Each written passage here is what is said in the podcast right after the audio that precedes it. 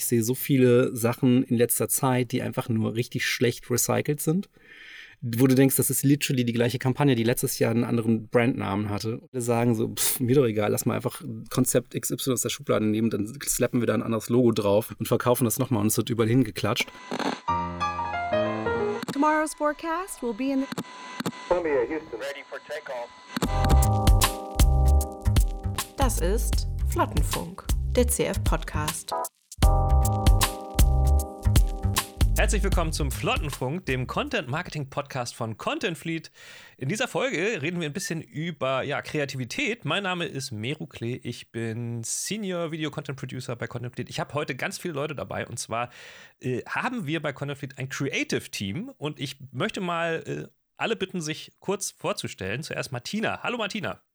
Ja, hallo Meru. Ich freue mich heute auch dabei zu sein. Ich bin Martina John, ich bin Head of Content Strategy und seit 2021 äh, im Creative Team.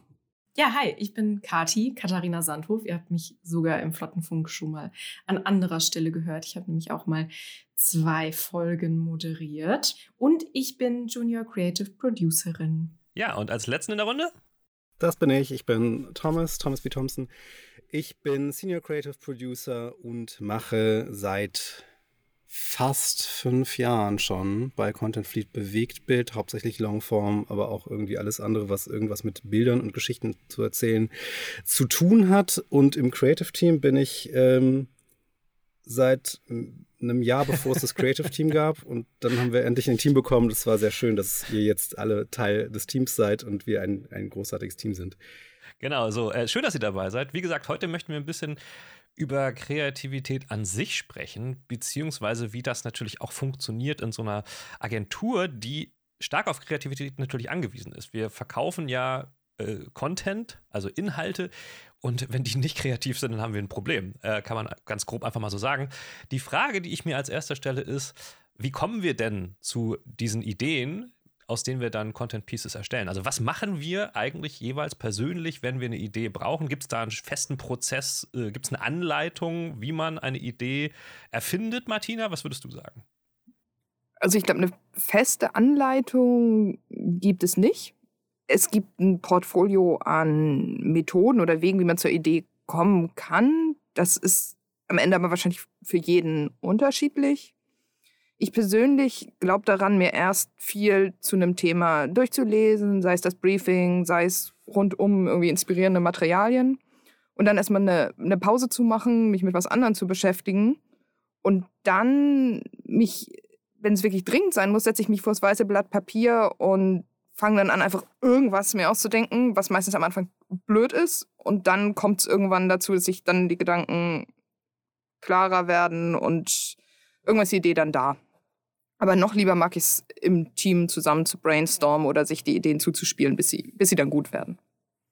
Ich weiß nicht, wie das bei euch sonst ist. Also ich habe meistens, wenn ich das Briefing lese oder mir das erzählt wird, schon irgendwelche Ideen. Meistens sind die aber ziemlich schlecht und äh, die müssen dann erstmal irgendwie von anderen zerpflückt werden und dann wird eventuell was draus. Äh, ja, vielleicht äh, habt ihr noch ein paar andere Tipps, wie man zu was kommt, Thomas?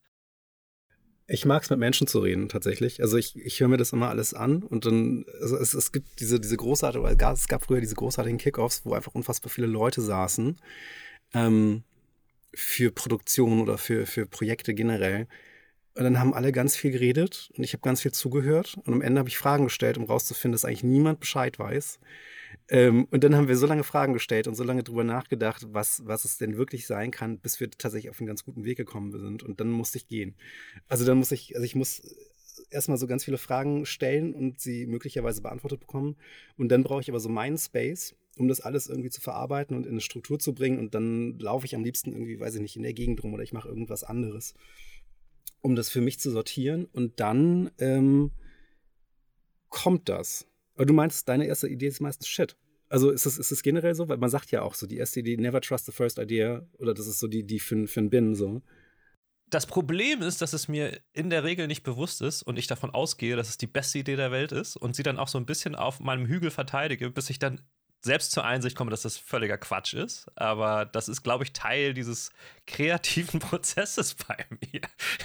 Also ich meine, aber du hast eben schon gesagt, du, du musst dann irgendwie rausgehen, erstmal Luft quasi an die Idee lassen. Das geht mir genauso. Ich weiß nicht, wie das bei euch so ist. Habt ihr so, so feste Tätigkeiten, die ihr dann macht, wenn ihr, wenn ihr das in euch reifen lasst? Kathi, gehst du zum Beispiel irgendwie immer einkaufen? Oder was machst du, wenn du deine Idee ausreifen lassen willst? Ähm, ich gehe erstmal schreien. Nein. ähm, äh, mir geht es da sehr ähnlich, dass ich erstmal das sehr hilfreich finde, mit Menschen darüber zu reden und mich dann aber wieder aus der Situation rauszuziehen. Bei vielen Leuten ist es, glaube ich, irgendwie Sport. Das ist bei mir gar nicht so, weil wenn ich Sport mache, kann ich an gar nichts denken. Mhm. Ähm, was aber manchmal ja auch hilfreich ist, wenn man länger nicht an die Sache denkt, über die man sich viele Gedanken, kreative Gedanken machen soll, finde ich das manchmal auch ganz hilfreich, das einfach erstmal wegzulegen sozusagen. Ähm, und dann kommt es irgendwann irgendwie von alleine. Ähm, ich finde, ähm, Kochen und Backen hat für mich auf jeden Fall aber auch so eine therapeutische Wirkung, äh, dass ich dabei über Sachen nachdenken kann. Und was ich auch hilfreich finde, ist, mit Menschen zu reden, die gar nichts damit zu tun haben. Ja, ja. Auf jeden Fall. Also zum Beispiel meinem Freund oder Freundin oder so, das so grob erzählen, was man halt erzählen kann und sich da irgendwie so eine Sicht von außen reinzuholen, das finde ich auf jeden Fall hilfreich. Aber ist das da die Sicht von, also das, was die dir dann entgegnen, oder ist es einfach nur das Erzählen, was dir dann weiterhilft? Oh, das ist eine gute Frage. da habe ich noch nie drüber nachgedacht. Vielleicht ist es auch das Verbalisieren der eigenen Gedanken, ne? Ja. Oh, oh. oha, oha.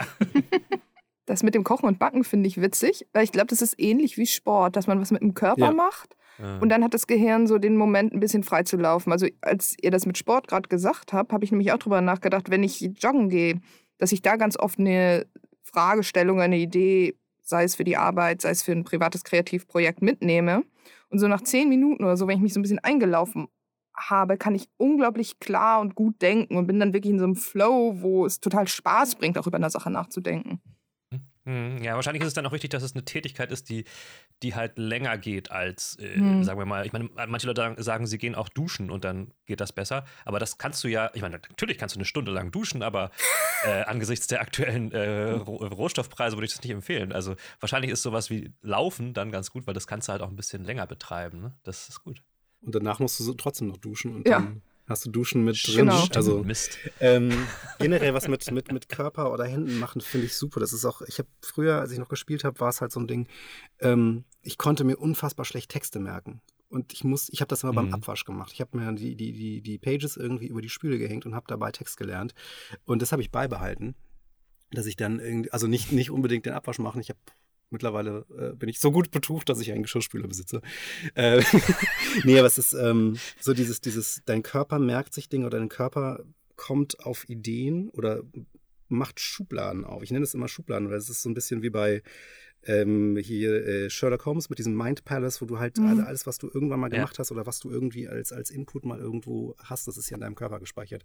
Und dann äh, macht dein Körper von sich aus irgendwie die richtigen Schubladen auf, wenn du, wenn du irgendwas machst und er sagt, das brauchen wir jetzt gerade. Also das ist so mein Gefühl. Du kommst halt einfach in Flow, ne? Und dann läuft das von alleine sozusagen. Ja, kenne ich auch, genau. Ja. ja. Und was, was, was macht ihr, wenn ihr dann zu viele Ideen habt? Also kann ja auch mal passieren, dass man sich irgendwie zwischen fünf Sachen oder so nicht entscheiden kann. Habt ihr da irgendeine Methode oder sowas, wo ihr sagt, ja, das hilft mir immer, das ein bisschen einzugrenzen und aus einem anderen Blickwinkel nochmal zu betrachten? Ich rede ganz gerne mit euch dann. Also irgendwer hat dann immer noch oh. so, so, eine anderen, so einen anderen Input. Deswegen bin ich ganz froh, dass ich jetzt euch ja. so als Team habe.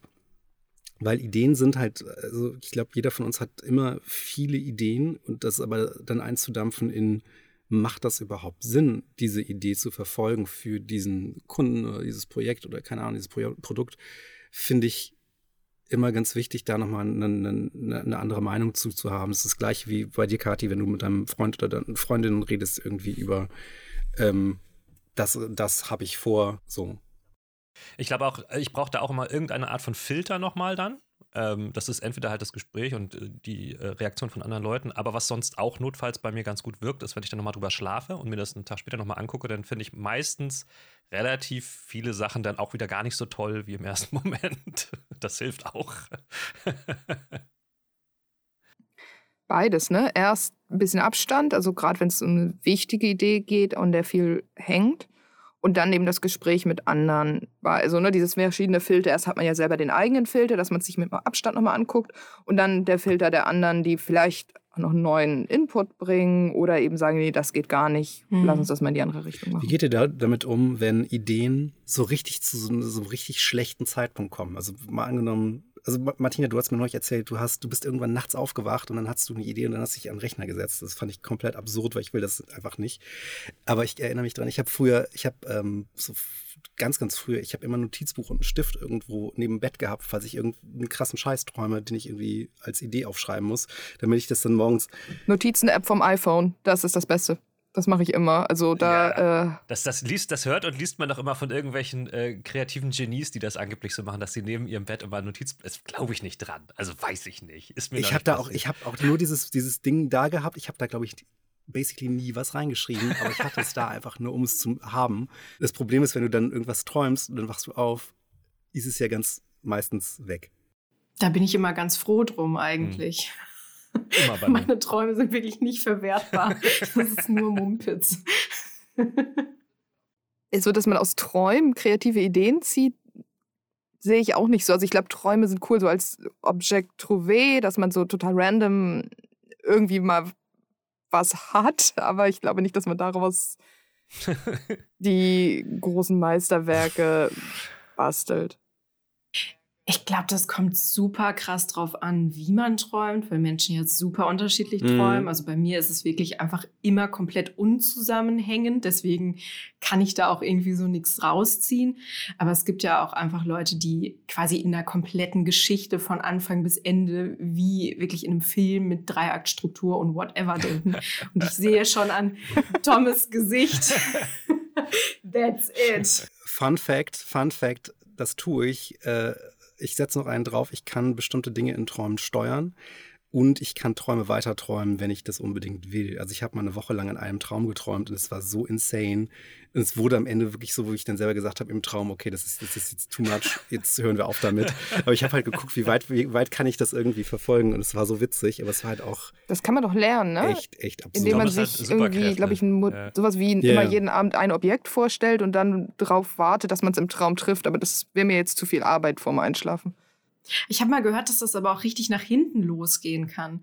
Dass man dann irgendwie nur noch so komische Träume hat ähm, und dann irgendwie gar nicht mehr drauf klarkommt, weil das Gehirn nicht mehr diese normalen Verarbeitungstechniken ähm, macht, die es sonst so nachts macht. Mhm. Ja, wir haben irgendwie schon über ziemlich viele Kreativmethoden gesprochen jetzt, würde ich sagen. Ich habe da im Vorhinein auch mal gegoogelt, um mich dann noch mal durch das Internet inspirieren zu lassen und war schockiert davon, was für eine unfassbar große Anzahl an Methoden mir da entgegengesprüht ist. Zum Beispiel die Lightning Decision Jam. Äh, führe ich jetzt nicht weiter aus. Jeder, den es interessiert, kann das selber nachgucken. Idea Napkin. Und was ich auch super witzig fand, die Denkhüte. Weil da setzt sich nämlich wirklich jeder Teilnehmer und jede Teilnehmerin einen eigenen Hut auf ähm, mit unterschiedlichen Blickwinkeln sozusagen. Also es ist eben so eine Art Rollenspiel, um die Idee, die in dem, im Raum steht, von allen Seiten zu betrachten. Wie findet ihr so, Miro, wie findest du, du hast jetzt gerade gelacht, wie findest du so die Vorstellung mit so einem Hut auf dem Kopf, wo dann irgendwie steht Probleme und ich habe dann so den Hut Lösungen auf, ähm, so im Raum zu sitzen? Es kommt ein bisschen aufs Setting drauf an, würde ich sagen. Also so unter uns könnte ich mir das vorstellen, aber mit einem Kunden im Termin oder sowas wäre mir das reichlich zu speziell. Äh, ich, ich, glaube, dass, dass man natürlich auch eine Art äh, Safe Space braucht, in Anführungszeichen, um so richtig sich kreativ auszuleben. Aber dann ist es oft bestimmt auch so, wenn man dann halt teilweise gezwungen ist, mit bestimmten Leuten in so einem Kreativmeeting zu sitzen, können solche Methoden natürlich durchaus helfen, dann auch mal den Stein ins Rollen zu bringen.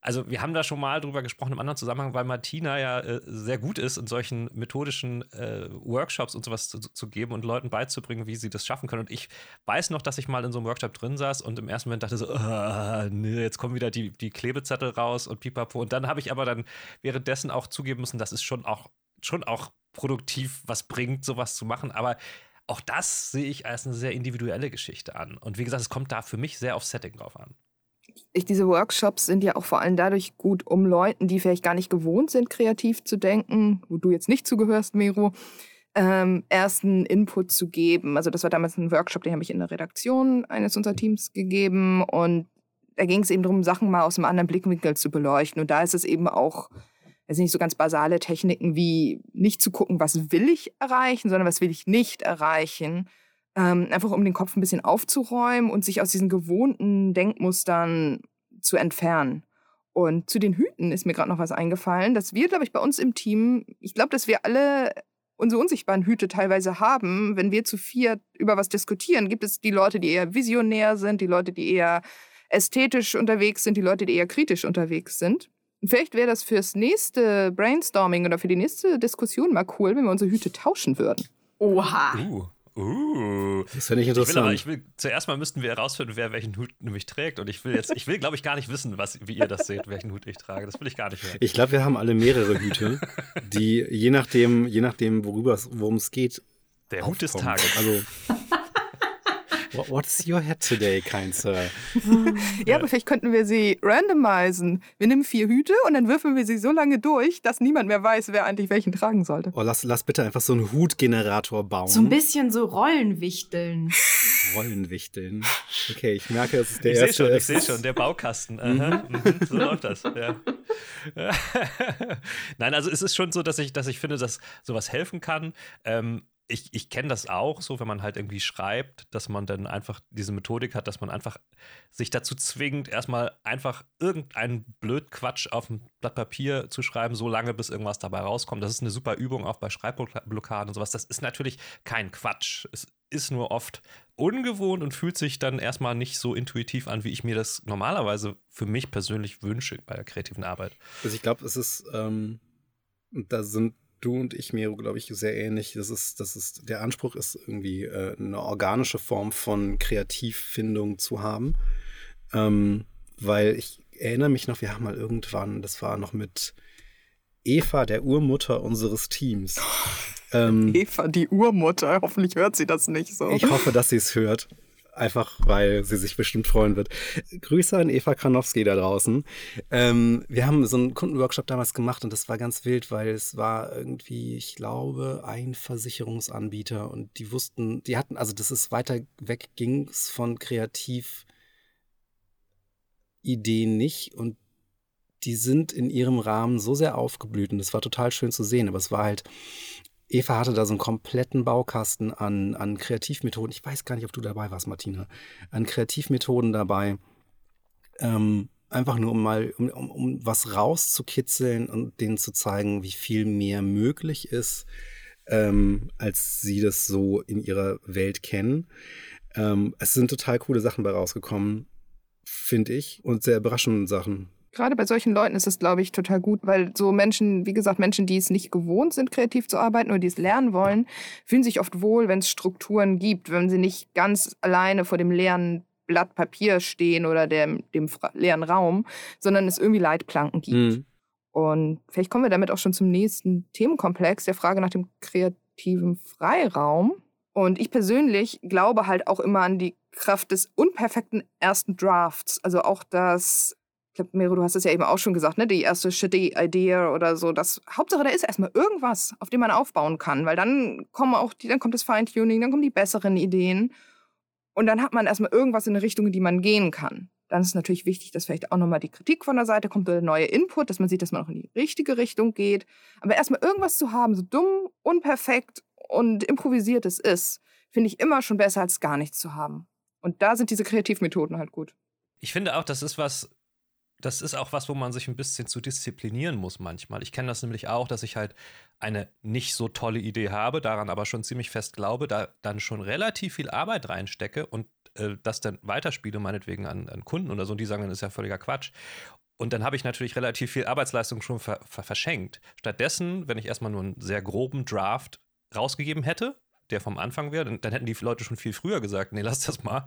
Und dann hätte ich mir sehr viel Zeit gespart. Also, ne, das ist was, wo man, wo ich mich dann auch immer wieder dran erinnern muss. So, jetzt äh, mach mal halblang. Vielleicht ist das gar nicht so eine dolle Sache. Frag die doch ja, erst. Oder man gibt drei Routen und dann kann man schauen, was man ausarbeitet. Ja, genau. Das sowieso ist immer eine gute Idee, erstmal so Alternativen zu geben. Aber ansonsten muss so kreativer Freiraum auch, finde ich, und das ist mega wichtig, von vom Umfeld halt möglich sein. Also wenn wir, wir sind in einer Agentur, wir haben wir haben Zeiten, Deadlines, die wir einhalten müssen.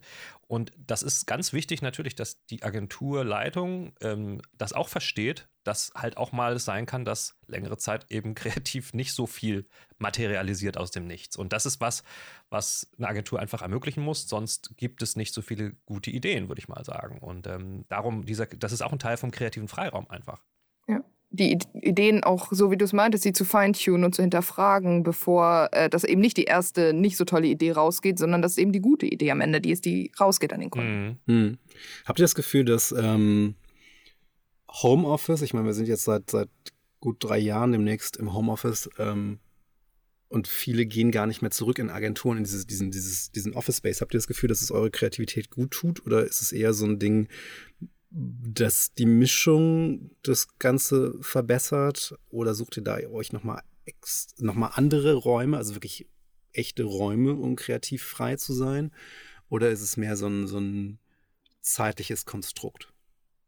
Ähm, ich habe das Gefühl, dass ich tendenziell zu Hause kreativer sein kann, weil ich da, wo ich mich wohlfühle, am kreativsten bin. Also so ganz in meinem eigenen Space, sage ich mal, wo ich so einfach für mich bin und drüber nachdenken kann und mir dann eben die, den, den Sparringspartner, Partnerin dazu holen kann. Und im Büro, ich bin ja super viel im Homeoffice, wie ja viele von uns. Ähm, und ich habe immer das Gefühl, im Büro ist es für mich nicht so heimelig. Und ich glaube, ich brauche diese Heimeligkeit. Aber das ist natürlich sehr, sehr individuell ich glaube, ich bin noch im Prozess, das rauszufinden, obwohl es jetzt schon relativ lange ist, muss ich ganz ehrlich sagen. Ich habe so ein bisschen jetzt den Eindruck, es ist so, dass ich mir die ersten Ideen vielleicht tatsächlich auch draußen in der Welt hole, ob das jetzt im Büro ist oder sonst wo. Aber zum Ausarbeiten und ähm, äh, ins Detail gehen, wiederum, würde ich das genauso sehen wie Kati. Also da bin ich dann lieber in meinem kleinen äh, Arbeitszimmer hier, wo meine Memorabilie, ich weiß nicht, wie man das Wort ausspricht, meine Erinnerungsstücke rumstehen ähm, und wo ich die Wollsocken anziehen kann äh, und auf meine Fotos gucken kann. Äh, ich weiß gar nicht, ob das so unglaublich individuell ist. Ich glaube nämlich schon, dass man sich in irgendeiner Form tatsächlich in seinen Mindspace zurückziehen möchte. Das ist nur, dieser Mindspace ist nur bei vielen Leuten, glaube ich, ein anderer. Das ist witzig. Ich kann viel besser denken, wenn ich im Büro bin und so vor so einer klaren weißen Wand sitze und zu Hause kann ich auch was ausarbeiten, aber selbst das, also ich kann alles, was Klarheit und Struktur braucht, finde ich tatsächlich im Büro besser. Und eben auch den Austausch mit anderen Leuten, dass man eben nicht in einem Remote Call sitzt, sondern einfach in einem Raum und miteinander spricht. Ich weiß, was du zum Geburtstag kriegst. Einfach so eine portable weiße Wand, die du jederzeit mitnehmen kannst, damit du immer gute Ideen haben kannst. Oh, du meinst eine Wohnung mit vier Zimmern? vielleicht, vielleicht. Geil. Jetzt ist natürlich trotzdem noch die Möglichkeit gegeben, dass man nach all dieser Heimlichkeit oder wo auch immer man meint, seine Ideen herzubekommen, einfach mal keine Idee hat. Äh, das kann ja auch mal passieren. Was ist denn da bei uns dann in unserem Kopf los? Beziehungsweise haben wir denn unter Zwang dann auch irgendwie äh, Sorgen manchmal darüber, wie es weitergehen soll? Wie, wie geht ihr mit sowas um, wenn ihr einfach mal wirklich zu nichts kommt? Gibt es das überhaupt? Es gibt doch dieses, diese Theorie, dass man nur, ich glaube, 10 oder 15 Jahre wirklich kreativ arbeiten kann oder so, dass egal in welchem Feld du arbeitest, dass du so 10, 15 Jahre hast, wo du wirklich geil funktionierst und alles davor und danach ist so, du lernst und danach bist du halt so, du gibst Wissen weiter und Erfahrungen weiter und baust ab und dann stirbst du. Oh wow. Ähm, oder gehst in Rente. Finde ich super dark, finde ich auch, habe ich, finde ich, finde ich sehr schwierig, gerade so im, im ähm, bewegt Bildsektor, wie man es so schön nennt. Also, ich meine, guck dir, guck dir Leute an wie Clint Eastwood. Der Typ ist 80 geworden und hat gesagt, so, und jetzt fange ich mal richtig an zu ballern und bringt so einmal pro Jahr oder teilweise zwei Filme im Jahr raus, die einfach alle immer mega gut sind. Ich glaube, dass diese Angst vor dem Versagen ist was, was einen sehr blockieren kann. Und dass es gar nicht Versagen ist, sondern dass es ein Zeichen ist, dass man entweder eine Pause braucht oder einen Wechsel von Ort oder Denken oder keine Ahnung, Haltung. Ich kenne das von früher. Ich habe dann irgendwann Blockaden gehabt, wo ich dann wo gar nichts mehr ging. Und dann habe ich mich einfach unter den Tisch gesetzt. Also ich habe literally unter im Office unterm Tisch gesessen. Alle waren so, was machst du da? Ich so, ich kann, ich muss anders, ich brauche eine andere Körperhaltung, ich brauche eine andere Location. Und dann kann ich wieder denken und einfach nur mal irgendwie körperlich sich zu verändern und räumlich sich zu verändern, kann super viel helfen. Ähm, und dann kommt das auch wieder, einfach weil letztendlich Ideen sind ja auch nur irgendwelche Elektrosignale, die durch unseren Körper sind. Und wenn wir irgendwie den ganzen Tag so in so einer Schrimphaltung sitzen, blockiert das natürlich irgendwann alles und dann musst du halt wieder, keine Ahnung, ein bisschen Yoga machen oder so. Finde ich. Und dann, dann, dann, oder einfach rausgehen, Kopf lüften. Das ist so meine Erfahrung. Einfach immer was Neues. Da wären wir dann wieder am Anfang, was wir machen, wenn wir eine Idee brauchen. ja, aber, aber was ist denn, es gibt ja, es gibt ja diese, diese weit verbreitete These, die habe ich schon in allen möglichen Branchen immer wieder gehört. Ähm, die lautet, gut geklaut ist besser als schlecht selbst gemacht. Äh, das ist ja auch irgendwie eine, eine, weiche Grenze zur Inspiration, ist ja das einfach Recyceln. Ähm, Thomas, du hast gesagt, du bist völlig gegen dieses Prinzip. Ich finde das, also ich verstehe es. Ich frage mich immer, wo ist die Linie zu klauen? Weil ich sehe so viele Sachen in letzter Zeit, die einfach nur richtig schlecht recycelt sind wo du denkst, das ist literally die gleiche Kampagne, die letztes Jahr einen anderen Brandnamen hatte. Und dann läuft das und dieses macht mich total wütend, dass einfach alle mittlerweile sagen, so, pff, mir doch egal, lass mal einfach Konzept XY aus der Schublade nehmen, dann slappen wir da ein anderes Logo drauf und verkaufen das nochmal und es wird überall hingeklatscht. Ähm, ich frage mich immer, was ist denn gut geklaut? Also ist es ist gut geklaut so, dass man es nicht mehr sieht? Und wie viel ist dann noch geklaut? Oder ist es, ähm, ist es dann überhaupt noch kreativ? Und ich habe irgendwie immer den Anspruch bei mir, klar ziehe ich irgendwie Inspirationen von überall her, aber ich versuche es halt dann nicht irgendwie, also ich versuche keine, keine Copies von irgendwas zu erstellen, nur damit es irgendwie funktioniert, sondern irgendwie ist mein weirder, idealistischer Anspruch immer noch so, dass es eine, eine originelle Idee sein sollte und klar fließen da super viele Sachen rein. Ich sage, okay, das haben wir da, das hat da funktioniert, wir können davon Teile nehmen, aber ist das geklaut? Das ist ja eben, das ist ja eben die Frage, wo die Grenze ist. Also ich glaube, man kann eine Idee vielleicht übernehmen, um sie besser zu machen oder um sie so zu individualisieren, dass sie zum eigenen Produkt gut passt. Und da ist, wie, wie, schon gesagt, es gibt einfach irgendwo die Grenze zwischen einfach nur recyceln oder daraus eine weitere Iteration der gleichen Idee zu machen, die besser ist. Und äh, weiß ich nicht. Also manchmal, glaube ich, ist das tatsächlich besser, als dann einfach zu sagen, okay, wir, wir haben nichts oder wir nehmen lieber die schlechte eigene Idee. Ich glaube, es gibt, also ne, jetzt im, schon im 18. Jahrhundert hat man gesagt, there's nothing new under the sun. Es ist immer so, dass Kulturproduktion, wo ja auch Marketing im ganz weiten Sinne irgendwie oh. zugehört, immer auf den Schultern der Vorgänger und Vorgängerinnen steht und man immer mit dem arbeitet, was man um sich herum hat und was man in seinem Kopf hat. Aber ich glaube, man sollte den Anspruch haben, immer auch was Neues zu denken. Man sollte keine Angst vor dem Neuen haben und man sollte auch immer den Mut haben, in eine neue Richtung zu gehen. Dass wir keine romantischen Genies sind, die irgendwo aus der, weiß ich nicht, göttlichen Sphäre den genialen Geistesblitz haben, das ist klar. Aber einfach nur zu klauen und weil es am einfachsten ist oder einfach nur sich das zu machen, was schon immer funktioniert hat, nur weil es der kürzeste Weg ist, das ist lazy und ich glaube nicht, dass man damit weiterkommt, sondern dass man immer den Funken Neues dazu nehmen sollte, selbst wenn man eine bewährte Idee aufgreift.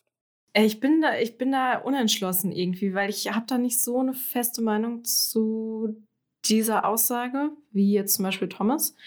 Ich habe mich gerade gefragt, ob dieses Klauen und Reproduzieren von Ideen und dadurch ja auch schneller vermutlich was rausbringen können, als selbst durch diesen kompletten Prozess gehen zu müssen. So ein Zwangsresultat von Kapitalismus und alles muss schneller mhm. und besser und weiter werden.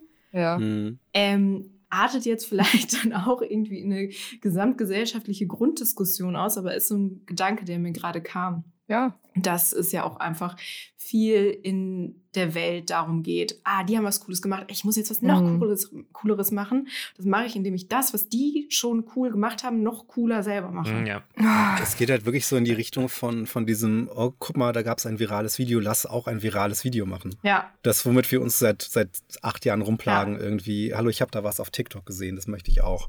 Ein virales Video ist aber deswegen viral, weil es neu und irgendwie originell ist und irgendwas in den Menschen, die es gucken, zum Klingen bringt. Und das funktioniert nicht nach Schema F. ja, also, ja, stimmt. Es gibt allerdings auch virale Videos, die kopiert sind von was, was ja, weil immer bei Viralität ja auch irgendwo ein Glücksfaktor mit reinspielt, dass du zur richtigen Zeit am richtigen Ort die richtige Sache veröffentlicht hast. Ja. Ja. Hundertprozentig. Und jetzt eine Runde Fragen fischen. Ich habe da noch ein paar Fragen an euch, nämlich in unserer Rubrik Fragenfischen. Miro, was ist dein Lieblingstier aus dem Internet? Aus Ti- da gibt's Tiere? Also im Sinne von dargestellt im Internet. Okay, okay, okay. Uff, der Fischotter. Ich, es gibt ein Fischotter-Emoji und das finde ich ganz toll. Ich Das liebe ist mein Ding. Otter. Es ist so toll, ich bin so froh, dass es das jetzt gibt. Das ist so ein Ist so. gutes Emoji einfach. Ähm, nimm, nimm, nimm. Äh, Martina, wie beginnt dein idealer Arbeitstag? Mm, mit Kaffee und ausgeschlafen. Ähm, und wenn ich, weiß ich nicht, dann vielleicht, also in der Traumwelt würde ich mich dann morgens mit Leuten vielleicht so um 10 in einem Café treffen und da erstmal irgendwie coole Ideen spinnen und dann ins Büro gehen. Okay, okay. Und für Thomas noch eine Nerdfrage. Wer ist der bessere Chef? Wes Anderson oder Stanley Kubrick? Wow.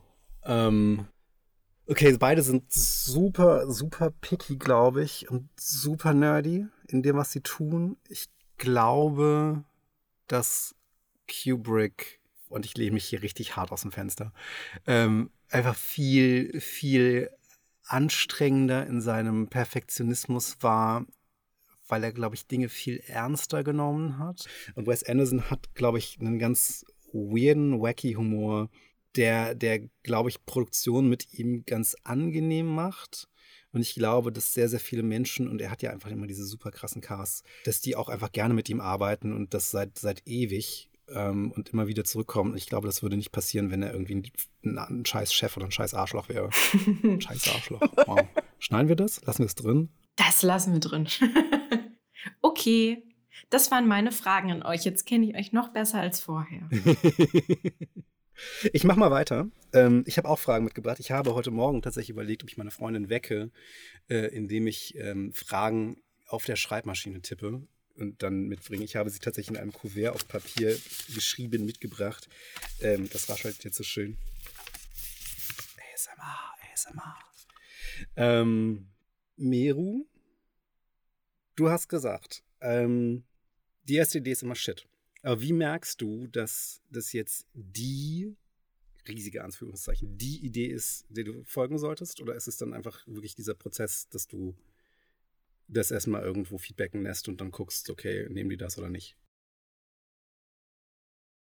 Äh, da, ja, wie, wie gesagt, meistens merke ich es gar nicht und brauche dann immer irgendwie jemand, der mich erstmal drauf stößt. Nein, oder, oder nach einem Nachtschlaf fällt es mir selbst auf, dass ich irgendwie äh, wahrscheinlich mich ein bisschen von mir selbst mitreißen lassen, aber darin bin ich ganz gut. Gut. Ähm, Martina, ich habe die Frage nicht aufgeschrieben, ich improvisiere gerade, weil mir das einfällt und ich es ganz gut finde.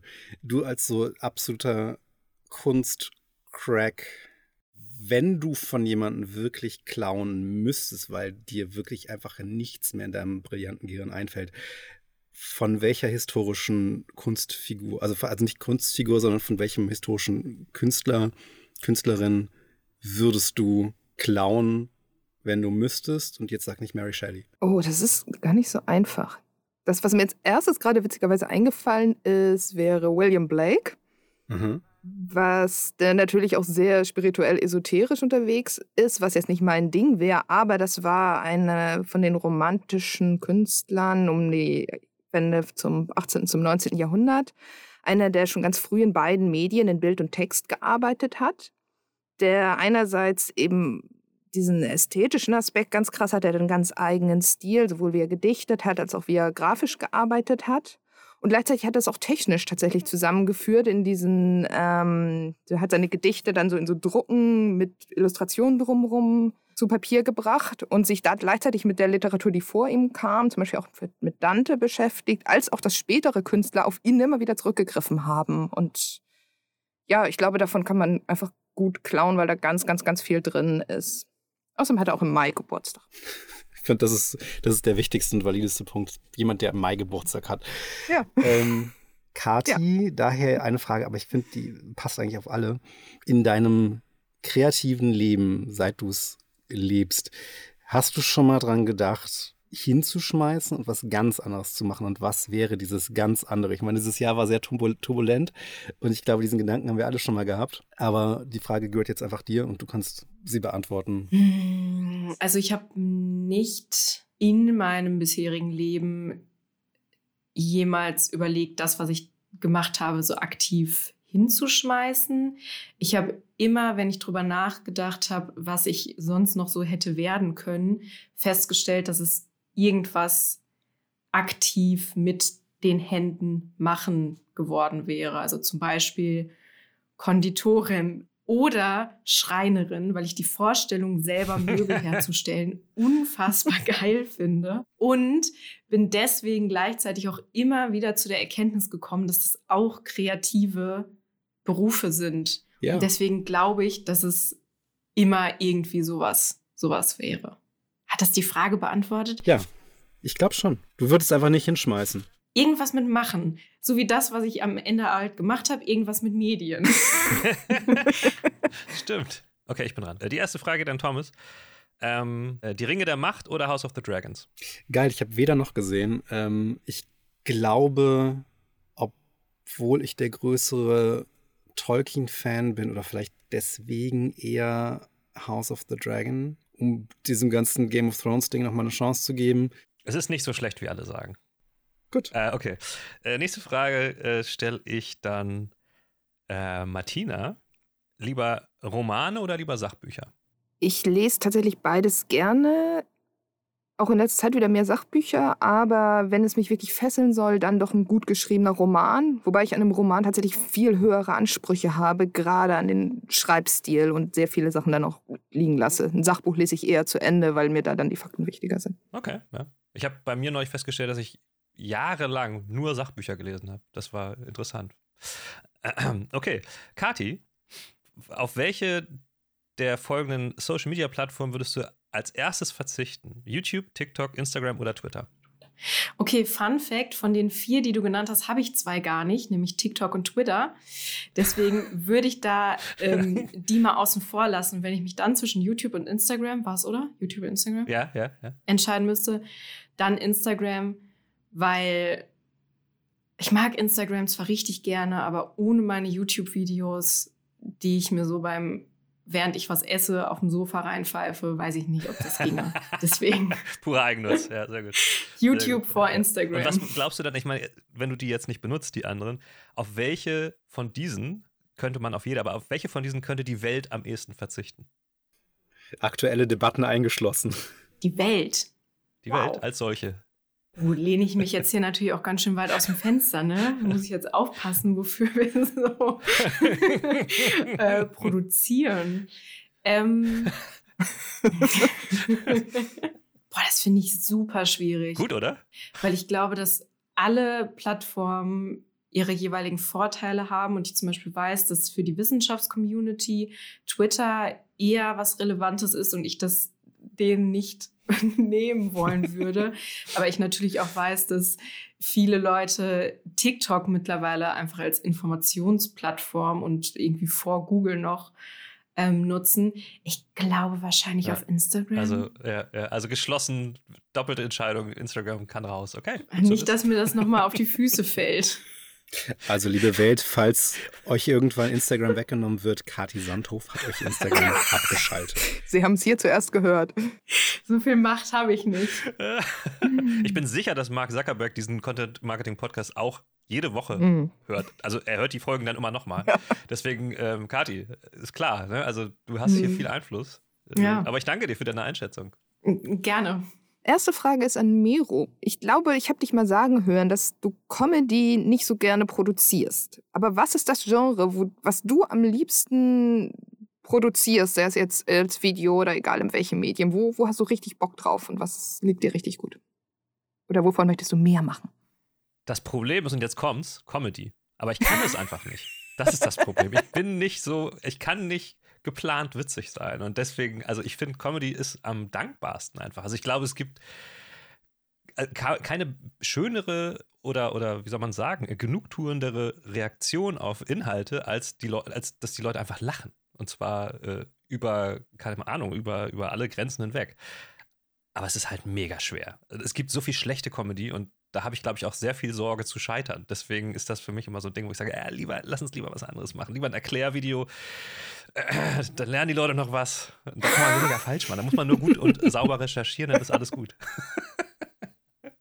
Also du könntest ja auch ein Erklärvideo machen, wie man gute Comedy macht. Das suche ich. Aber ich hätte nicht gedacht, dass du nicht witz, also ich finde dich nicht nicht ich sage ja witzig. geplant witzig. Also, Das ist das Problem. Also so, ne, schreib mal, schreib mal irgendwie ein Skript, was lustig ist, wenn man es liest und dann auch noch, wenn jemand es spielt, der es nicht sich ausgedacht hat. Das ist also, puh.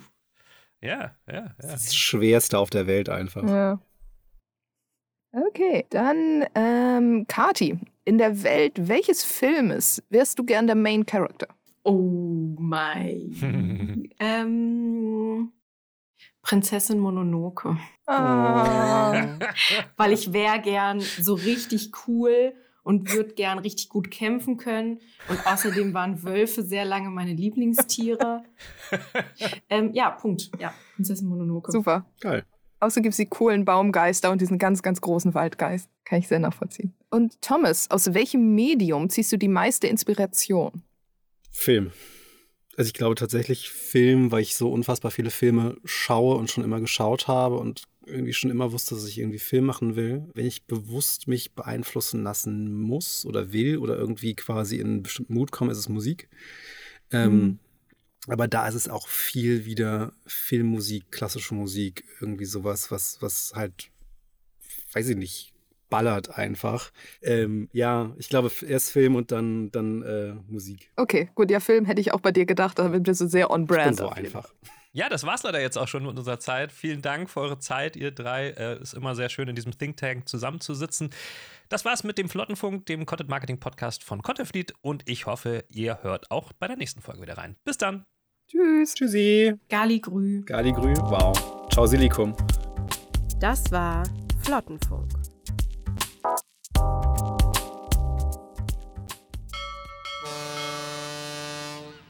Powered by Content Fleet.